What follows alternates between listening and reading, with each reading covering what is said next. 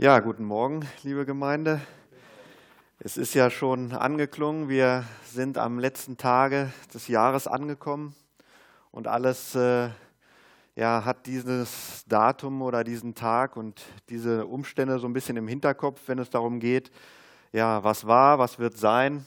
Also es ist so ein, ein Umstand so am Ende des Jahres, dass man immer so gezwungenermaßen mal anhalten muss und mal stehen bleiben muss und mal den Blick zurückwenden muss und auch nach vorne wenden muss und, uns, und sich einfach mal wieder gewahr werden muss, was ist denn eigentlich? Denn so in den letzten Stunden, ich meine, es sind nur noch ein paar Stunden und dann ist das Jahr 2017 Geschichte und vieles in diesem Jahr passiert, vieles viel haben, haben wir erlebt, ist über uns eingestürmt oder haben wir erreicht. Und es ist manchmal ganz wichtig, da so ein bisschen Ordnung reinzukriegen. Und am Ende des Jahres bietet sich das in der Tat auch an. Das haben wir ja auch schon gehört von vielen Beiträgen, auch in der Anmoderation. Und deshalb wollen wir einfach mal Bilanz ziehen. Und ich komme ja aus, ähm, aus dem kaufmännischen Bereich und da ist es immer so, dass man am Jahresende Bilanz ziehen muss. Und da muss man soll und haben gegenüberstellen und gucken, was bleibt denn unterm Strich letzten Endes übrig und sich mal zu fragen, so ganz persönlich, was ist im letzten Jahr gut gelaufen, was ist vielleicht weniger gut gelaufen, wo haben wir was erreicht? Oder wo haben wir vielleicht auch nichts erreicht, wo sind wir auf der Stelle getreten, wo haben wir uns im Kreis gedreht, was kann man vielleicht in Zukunft daraus besser machen, müssen wir uns vielleicht sogar die berüchtigten Vorsätze für das neue Jahr setzen. Viele Fragen, die sich in diesem Zusammenhang uns stellen und auf die wir versuchen wollen, heute Morgen mal eine Antwort zu finden. Viele Fragen, die wir haben und die so diese Thematik umkreisen, die die Thematik unserer Lebensreise anbelangt. Wo stehen wir? Wo kommen wir hin? Und wo gehen wir hin? Und ich habe heute Morgen einen Text herausgesucht, der uns dabei vielleicht etwas behilflich sein kann. Die Bibel ist ja immer gut in solchen Dingen und für jede Frage des Lebens finden wir dort in der Regel auch eine Antwort. Nicht immer offensichtlich, aber auf den zweiten Blick auf jeden Fall. Und deshalb habe ich mir einen Psalm herausgesucht, der uns dabei helfen soll. Und zwar den Psalm 121. Ich lese ihn uns einfach mal vor. Da sagt der Psalmist, ich hebe meine Augen auf zu den Bergen. Woher kommt mir eine Hilfe? Meine Hilfe kommt von dem Herrn, der Himmel und Erde gemacht hat. Er wird deinen Fuß nicht gleiten lassen, und der dich behütet, schläft nicht. Siehe, der Hüter Israels schläft und schlummert nicht. Der Herr behütet dein, der Herr behütet dich. Der Herr ist dein Schatten über deiner rechten Hand, dass dich des Tages die Sonne nicht steche noch der Mond des Nachts. Der Herr behüte dich vor allem Übel. Er behüte deine Seele. Der Herr behüte deinen Ausgang und Eingang von nun an bis in Ewigkeit. Bis hierhin dieser Psalm. Bei diesem Psalm müssen wir wissen, handelt es sich um ein Wallfahrtslied. Was ist das? Ein Wallfahrtslied wurde gesungen von den Israeliten, wenn sie auf dem Weg nach Jerusalem waren. Und Jerusalem liegt relativ hoch, also auf 900 Metern Höhe, das ist relativ hoch, also quasi auf Höhe des Wurmbergs im Harz. Und äh, die Leute zogen von unten von den Tälern herauf und hatten dann die Stadt immer vor Augen quasi auf dem Berg. So wie man bei gutem Wetter bei uns ja auch den Brocken sehen kann von hier aus, kann man in Israel eigentlich auch die Berge Judäas immer sehen. Und gerade wenn man dann durch das Jordantal heraufzieht, wie das ja der übliche Weg so in der biblischen Zeit war, im Toten Meer, da ist ja die tiefste Stelle der Erde, also nochmal 400 Meter unter Meeresspiegel. Also das ist schon ein relativ steiler Weg dann zusammen mit den 900 Metern zusammen. Und die Wanderer hatten die Stadt vor Augen und man hatte eine lange und beschwerliche Reise ja schon so zum großen Teil hinter sich gebracht. Man freute sich bald ans Ziel zu kommen, Jerusalem zu erreichen. Und das war nicht einfach nur irgendeine Stadt, sondern das war etwas Besonderes für die Pilger und für die Juden damals in der Zeit. Denn das war nicht nur die Hauptstadt, also das politische Zentrum, sondern das war auch das religiöse Zentrum. Da stand der Tempel, da wohnte der König, da waren die Mauern, die waren dick, da war man sicher. Und ähm, in dem Tempel, da wohnte zu der Zeit auch noch Gott selbst. Das heißt, da hatte man die Möglichkeit, Gott selbst zu begegnen. Und da zog es die Leute hin, da wollte man hin. Der Tempel, das war eines der großartigsten Bauwerke seiner Zeit, das gehörte zu den großen Weltwundern. Und dort Gott zu begegnen, das war das Größte, das war der Höhepunkt, der einem so im Leben passieren konnte. Und zu den großen Festen, so zum Passafest, zum Pfingstfest und Erntedankfest, da pilgerten die Juden dorthin nach Jerusalem. Und man blieb dann dort meist eine ganze Woche. Und das war eine schöne Woche, eine fröhliche Woche. Da gibt es ordentlich was zu essen und da traf man äh, seine Verwandten und seine Freunde. Da hatte man den ganzen Tag Gottesdienste und da war Musik und Gesang. Also es war eine schöne Zeit. Und man traf seine Verwandten, seine Freunde, man pflegte Freundschaften. Und man kann sich vorstellen, die Leute freuten sich auf diese Zeit. Man, also ich würde mal sagen, so eine Wallfahrt, so diese, diese Feierwoche, das war so die Ferienreise der Israeliten in der biblischen Zeit. Das, was wir so eine Woche Mallorca machen oder sonst wohin fahren oder nach Holland oder wo irgendwo, das war für die die Wallfahrt damals. Und verständlich, dass die Leute darauf hinfieberten und sich freuten. Und damit bin ich wieder am Eingang unserer Predigt. Unser Leben heutzutage gleicht auch einer solchen Pilgerfahrt. Denn wir wollen ja auch auf solche Highlights hinleben. Wir haben ja auch diese Vorfreude auf die schönen Dinge im Leben, denen wir hoffen zu begegnen. Und wir wollen ja auch, dass es aufwärts geht. Und jeder von uns möchte ja auch, dass das neue Jahr 2018 mindestens so gut wird wie das Jahr 2017 oder besser. Wenn es schlecht war, das 17er Jahr, dann wollen wir, dass es besser wird. Und wenn es für uns gut war, dann möchten wir, dass es zumindest genauso gut wird, das neue Jahr. Ist doch so. Und wir wollen, dass nach aller Arbeit und Mühe und Anstrengung, dass wir dann die Belohnung irgendwann mal einfahren, dass dann die Entspannung erfolgt, dass wir dann das Genießen auch erleben können. Und die Frage, die sich uns nun stellt, ist, wie schaffen wir das? Wie erreichen wir dieses eigentliche Ziel? Dazu müssen wir uns erstmal fragen, haben wir das eigentliche Ziel überhaupt im Auge? Haben wir überhaupt das eigentliche Ziel schon erfasst? Oder verwechseln wir unsere Ziele mit irgendwelchen Teilzielen, mit irgendwelchen Etappenzielen, mit Teilabschnitten, mit Zwischenstationen in unserem Leben? Die Bibel vergleicht das Leben eines Menschen, der Gott vertraut, mit so einer Wallfahrt. Denn der Wanderer kommt dann irgendwann in die Gegenwart seines Herrn, zum großen Fest, am Ende. Am Ende wirkt dann, wirkt dann großer Gewinn, Freude und das wiegt den schweren Weg und die ganzen Entbehrungen und den großen Einsatz dann auf. Das Feiern dauert nicht nur acht Tage, sondern eine ganze Ewigkeit. Das ist uns verheißen. Das hat uns Gott in der Bibel gesagt. Und darum ist im in der Bibel auch nicht immer nur vom Sterben und vom Abschied nehmen die Rede, sondern vom Heimkehren. Nicht vom Ausgang aus dem irdischen Dasein, sondern vom Eingang. Nicht von der Vergänglichkeit, sondern vom ewigen Leben. Und diese Reise dahin, das ist kein Spaziergang, das wissen wir. Sie fordert den ganzen Einsatz. Durststrecken müssen überstanden werden, Gefahren lauern, der Weg ist steinig, schwierig, manchmal kann man ihn gar nicht erkennen. So unsichtbar ist es.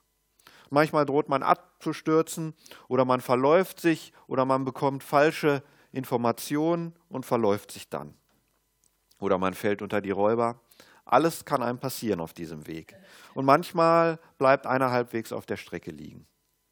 Es gilt sich also vorzusehen und umsichtig zu sein und wachsam zu sein und zu schauen, wie wir auf diesem Weg unterwegs sind. Und ich habe einmal aus unserem Text zwei Dinge herausgegriffen, die, wie ich finde, sehr entscheidend sind, damit uns das gelingt, damit uns ein guter Weg gelingt. Das Erste, was ich herausgesucht habe, ist, dass wir das richtige Ziel ins Auge fassen müssen. Der Psalmist sagt hier, ich hebe meine Augen auf zu den Bergen. Wer in Israel eine Pilgerreise machte, der wusste genau, wohin er wollte denn der wollte nach Jerusalem, nicht irgendeine Stadt, von denen es ja viele in Israel auch gab. Aber Jerusalem musste es sein, die Gottesstadt, zum Tempel, dort, wo Gott selber wohnte. Da galt es hinzukommen. Das war das Entscheidende. Denn nur dort konnte man Gott letzten Endes auch begegnen. Nur dort wurde die, wurden die Feste gefeiert. Woanders gab es das nicht. Woanders gab es Gott nicht. Woanders konnte man ihm nicht begegnen. Woanders wurde auch kein Fest gefeiert. Also ein anderes Endziel als dort gab es nicht.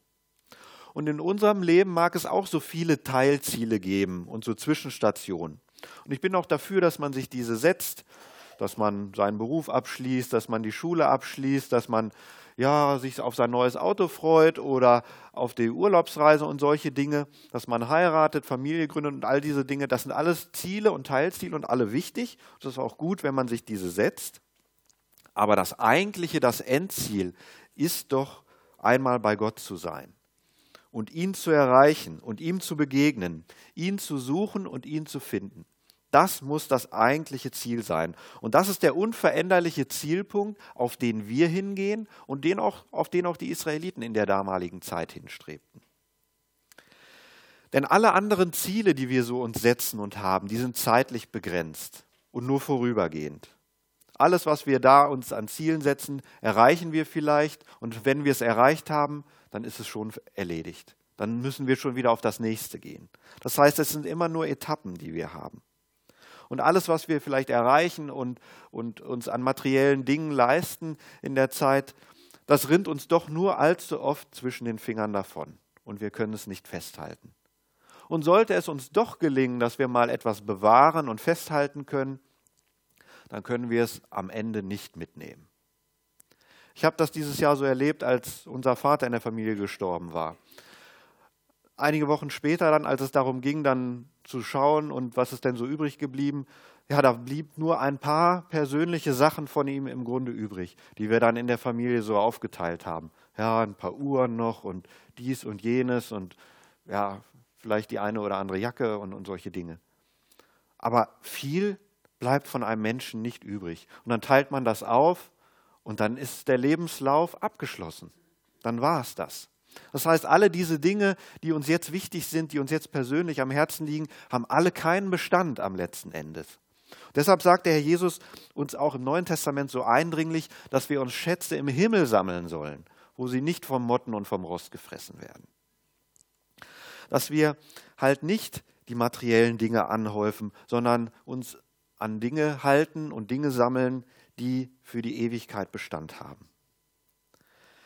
deshalb ist es nur weise, wenn wir uns Fragen stellen, die nach dem tieferen Sinn unseres Lebens gehen. Dass wir uns fragen, woher komme ich? Wozu bin ich hier? Und wohin gehe ich? Und deshalb fragen wir uns, was bleibt dann am Ende von mir? Und deshalb ist es so wichtig zu wissen, wohin wir gehen. Nämlich aufwärts soll unser Weg gehen. So wie bei den Israeliten damals aufwärts Richtung Jerusalem, so soll auch unser Weg aufwärts zum Himmel gehen. Der Leib geht zwar in die Erde zurück und wird, geht zu den Elementen, aus denen er besteht, aber unsere Seele, die geht zu Gott, der sie ja eines, einstmal gegeben hat. Und deshalb schließt dieses Psalmlied auch mit dem Hinweis, dass die Begleitung Gottes für uns zeitlich unbegrenzt ist, ewig ist, dass sie bis in die Ewigkeit reicht. Und damit bin ich auch schon beim zweiten Punkt. Der erste Punkt war halt das entscheidende Ziel zu erfassen und das ins Auge zu nehmen, dass wir Richtung Gott gehen. Denn nur dort haben wir ein Ziel, das ewig bleibt. Und der zweite Punkt ist, dass wir für diesen Weg den richtigen Begleiter brauchen. Denn eins, das haben wir schon festgestellt, das ist klar. Alleine ist es nicht zu schaffen. Der Weg ist zu schwer, zu steil, zu gefährlich, nicht immer genau zu sehen. Wir sind also auf einen Begleiter angewiesen. Einen, der uns hilft und der sich auskennt, der den Weg kennt, der weiß, wohin wir gehen müssen. Jesus ist auf diese Erde gekommen, um uns zu begleiten. Er selbst bietet sich als unsere Begleitung an. Denn der Name Jesus heißt auf Deutsch übersetzt, Gott hilft oder Gott rettet. Das heißt, wie sagt der Psalmist, woher kommt meine Hilfe? Von ihm, von Jesus. Von dem, der Himmel und Erde gemacht hat, lesen wir in dem Psalm. Also, er hat die Schöpferkräfte zur Verfügung. Die Schöpferkräfte, die die Erde in, seine, in, seine, in ihrer Laufbahn halten und das Universum zusammenhalten. Und diese Kräfte sind nicht nur roh und gewaltig, sondern er hat auch die Blume und den Schmetterling gemacht, das Feinste und das Kleinste. Und jemand, der diese Bandbreite beherrscht, der sollte doch der Richtige sein auf dieser Reise, der uns helfen kann. Und das Schöne an der Sache ist, dass wir uns deshalb ihm anvertrauen können. Denn er ist unsere Begleitung, aber er ist gleichzeitig auch unser Ziel, das wir erreichen wollen. Denn er ist ja auch der Gastgeber des großen Festes, das wir da einst, wo wir hinpilgern wollen. Also er ist nicht der, nur der Gastgeber, sondern er kommt uns sogar schon abholen, um uns zu begleiten, damit wir auch ja das Ziel nicht verfehlen, damit wir auch ja nicht nebenaus marschieren. Merken wir, wie wichtig wir ihm persönlich sind, dass er uns nicht nur bei dem Fest dabei haben will, sondern dass er auch schon alles tun will, dass wir auch das Ziel erreichen, dass wir ja nicht daneben gehen, sondern dass er uns selber begleiten will? Ist das nicht großartig? Merken wir, wie, wie wichtig er, du ihm persönlich bist? Dass er sich so einsetzt für dich, dass er dir nicht das Fest ausrichtet, nicht nur das Ziel bereitet, was so herrlich und großartig ist und ewig dauert, sondern dass er jetzt schon hier in diese Zeit zu dir kommt und deine Hand nehmen will. Finde ich toll, sowas. Sowas, sowas äh, ermutigt einen ungemein. Wo gibt es das schon, wenn man eingeladen wird, dass der Gastgeber persönlich vorbeikommt, um dich abzuholen? Das ist nicht allzu häufig.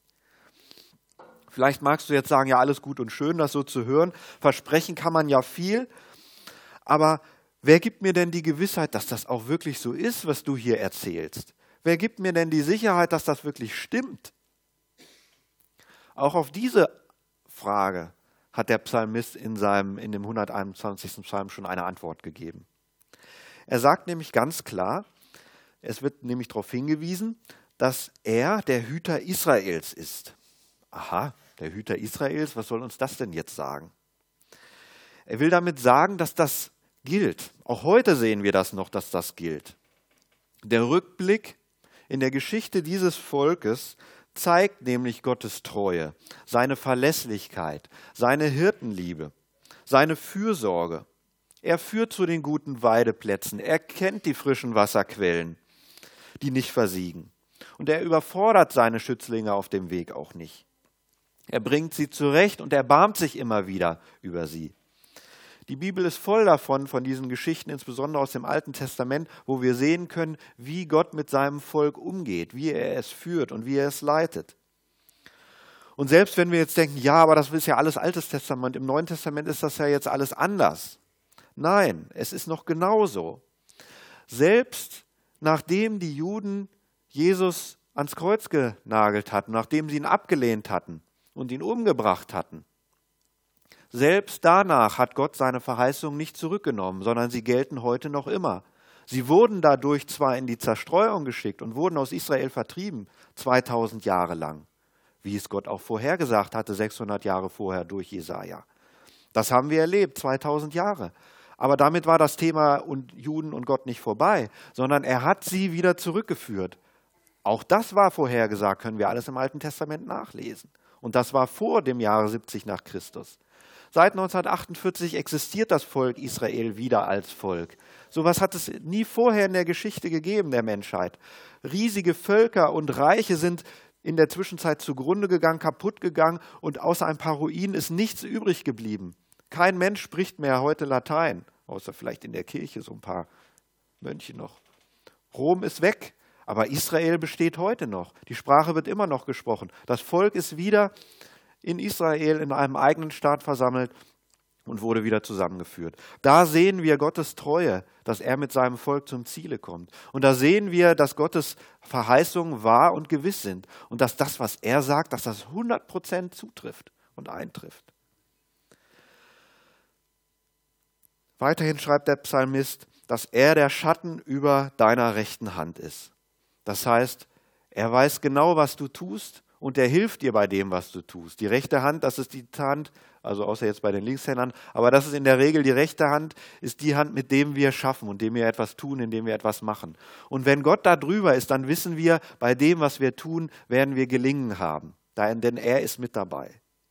Und wenn der Schatten auf unserer rechten Hand ist, dann heißt das auch, dass er größer ist als wir. Das heißt, wir brauchen es nicht aus eigener Kraft zu machen, sondern er ist größer als wir. Er hat die Oberhand.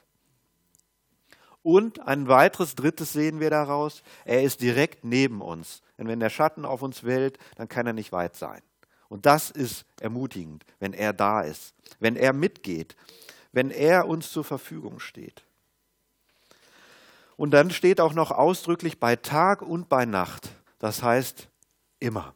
Und immer ist immer, ohne Ausnahme. Und das ist doch toll, dass Gott nicht schläft, so wie wir gelesen haben. Und dann noch ein letztes, ein Perspektivwechsel, den uns der Schreiber, der Psalmist in diesem Wallfahrtslied zeigt. Denn er fängt an und sagt und beginnt in der ersten Person, in der Ich-Form. Er sagt, ich hebe meine Augen auf. Das heißt, er berichtet von dem, was er selber erlebt hat. Er, er, berichtet von dem, was seine Hilfe für ihn geworden ist. Und dann auf einmal wechselt er in das Du und sagt, er wird deinen Fuß nicht gleiten lassen. Er behütet dich. Das ist eine Zusicherung, ein festes Angebot, das er uns hier macht. Und äh, diese Zusicherung und, diese, und dieses Angebot, das mündet dann am Schluss in diesen Segenwun in Segenswunsch, indem der sich in die Zukunft richtet. Und aus, aus diesem Erfahrungsbericht des Psalmisten sehen wir, erfolgt im Grunde die Zusicherung an uns als Hörer, dass der treue Gott dieselbe Hilfe, die er ihm hat zuteil werden lassen, dass er die auch uns anbietet, dass wir die auch zur Verfügung gestellt bekommen. Und die Frage ist jetzt einfach an uns, sind wir bereit, dieses Angebot anzunehmen? willst du dich von ihm führen lassen, leiten lassen und die Gelegenheit nutzen, sicher ans Ziel gebracht zu werden? Das ist die Frage, die sich uns stellt aus diesem Psalm. Und ich denke, es ist eine gute Gelegenheit, so am Ende des Jahres einfach sich dieser Begleitung, die wir uns einmal gewünscht haben und die wir einmal angenommen haben, sich immer wieder bewusst zu werden, wie großartig die ist, wie entlastend die auch für uns ist und dass wir unser Vertrauen in seine Hände legen wollen, auch für das kommende Jahr. Ich wünsche mir so, dass wir das ein jeder von uns ganz persönlich festmacht, dass er diese Begleitung annimmt, aufruft und sagt, ja Herr, ich möchte zu dem Fest einmal gelangen, ich möchte einmal die Ewigkeit bei dir verbringen und ich möchte, dass du auch jetzt schon bei mir bist. Ich möchte dieses Angebot der Begleitung jetzt schon annehmen. Ich brauche das, weil ich habe selbst erkannt, der Lebensweg ist einfach zu schwierig, zu anstrengend, zu kompliziert und ohne deine Hilfe möchte ich den einfach nicht gehen. Ich möchte das Ziel mit dir gemeinsam erreichen. Ich wünsche uns, dass der Herr dabei hilft und dass wir das festmachen, ein jeder von uns. Amen. Ich will zum Schluss noch mit uns beten. Vater im Himmel, wir danken dir für dein großartiges Wort, das du uns zur Verfügung gestellt hast, Herr. Dass wir in der Bibel so viel herausnehmen können für unser Leben, so viel praktisch sehen können, dass du so großartig bist und uns so hervorragende Verheißungen machst, Herr, für unser Leben, für unseren Alltag und auch für unsere Zukunft, Herr.